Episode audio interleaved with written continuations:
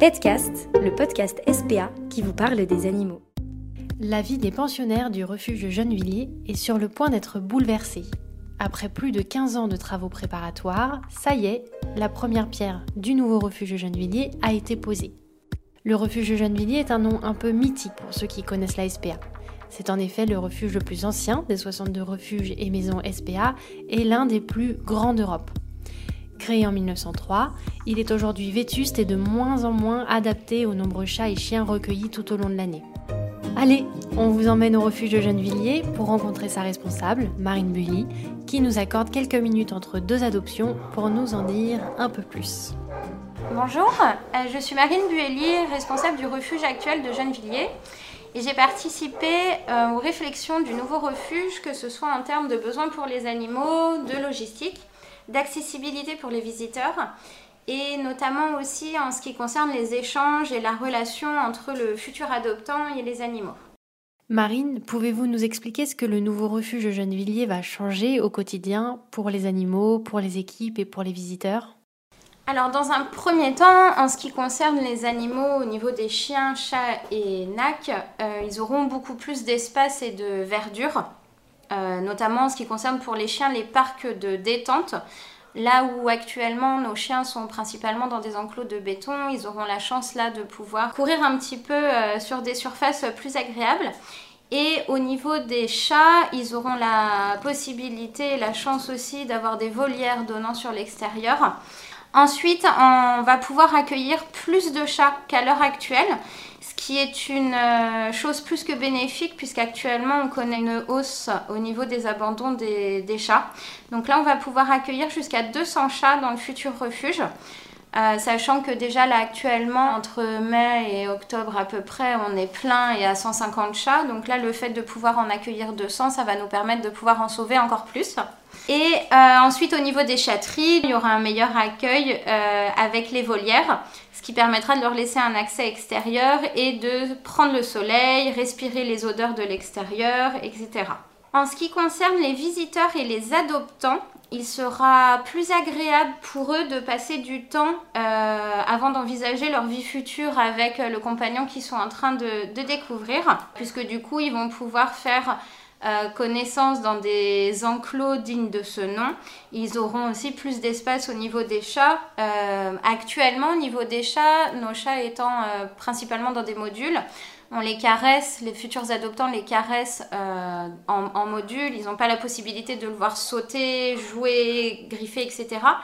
Et là, avec le nouveau refuge, ils auront la possibilité de le voir se dévoiler dans une pièce et donc de pouvoir se projeter au quotidien euh, avec lui plus facilement. Pour les équipes, euh, que ce soit euh, les salariés, les bénévoles, les jeunes SPA ou tous les groupes, les futurs groupes et partenariats qu'on pourrait avoir à l'avenir, il y aura forcément un meilleur quotidien, un meilleur accueil des gens, puisqu'on sera dans des locaux neufs et propres. Et enfin, il y a aussi tout l'aspect écologie. Euh, puisque ce refuge va être constitué euh, de panneaux photovoltaïques. On va avoir une récupération des eaux de pluie euh, pour pouvoir économiser un maximum l'eau. Donc en ce qui concerne du coup tout cet aspect-là, ce sera un, un réel plus le futur refuge. Marine, le nouveau refuge a aussi l'ambition d'être plus éducatif et ludique pour le public. Vous pouvez nous en dire plus?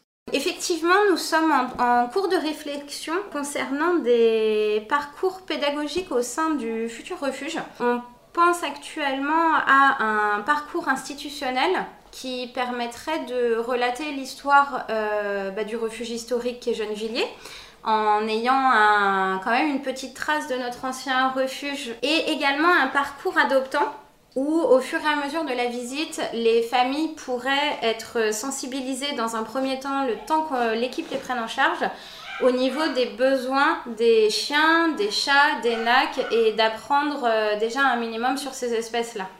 L'un des autres plus aussi du futur refuge de Gennevilliers sera représenté par un amphithéâtre grâce auquel on va pouvoir faire des démonstrations en ce qui concerne euh, l'éducation canine, le comportement, pourquoi pas l'agility, que ce soit au cours de présentation de chiens pour leur future famille ou avec des groupes d'enfants de scolaires, euh, etc. et voir euh, d'autres partenariats à développer. Le nouveau refuge va aussi se diversifier dans les espèces recueillies. Pourquoi? Oui, le futur refuge va être équipé euh, d'une ferme pédagogique. On va avoir un espace où on va pouvoir accueillir euh, ces animaux qui sont aussi euh, bah, de plus en plus abandonnés. le but n'étant pas de les laisser vivre sur la structure, mais au moins de pouvoir accueillir les situations en urgence avant qu'ils soient transférés dans des structures plus adaptées. Et lorsqu'ils seront présents chez nous, du coup, ça nous permettra effectivement, euh, grâce à, ce, à, cette ferme pédagogique, de pouvoir sensibiliser euh, notamment les plus jeunes sur, euh, bah, sur la protection animale au niveau de ces animaux-là également. Quels animaux allez-vous recueillir et dans quelles circonstances? Alors c'est plus à répondre à des situations d'urgence. par exemple, on peut avoir, même au cours de l'année, la police qui vient nous voir pour des moutons. Euh, donc ça nous permettrait de pouvoir les accueillir dans des conditions dignes, que là on ne peut pas les accueillir du tout, ils se retrouvent euh, euh, dans la fourrière animale. Et ils auraient un espace à eux, pareil en herbe, avec une nourriture adaptée. Et après, on pourrait bah, ponctuellement dépanner aussi pour tout ce qui est cochon, chèvre, etc., le temps qu'ils soient transférés. Au refuge aujourd'hui, vous êtes dans quel état d'esprit à l'approche de cette nouvelle page? Euh, toute l'équipe a vraiment hâte euh, de pouvoir euh, voir sortir de terre ce, futur refuge. On a un attachement pour le, refuge actuel, parce que pour certains, on y est depuis de nombreuses années. Mais il est vrai qu'au quotidien, j'ai certains de mes collègues qui, pour passer la raclette, sont penchés en deux et le dos voûté. Donc d'un point de vue conditions de, travail et qualité au travail, on sera vraiment mieux au niveau de ce futur refuge. Et essentiellement, euh, nos animaux seront mieux. Euh, l'environnement sera beaucoup moins stressant, il sera plus agréable et plus confortable. Et le tout fera que euh, le public sera aussi mieux et mieux pris en charge, surtout dans, dans ce futur refuge. Et c'est la raison pour laquelle on a hâte de le voir sortir de terre. Merci Marine pour le temps accordé. Désormais, c'est Julien qui va nous éclairer sur la réflexion globale du projet, avec notamment le souhait d'accorder une réelle importance à l'aspect écologique et responsable du fonctionnement du nouveau refuge. Bonjour Julien.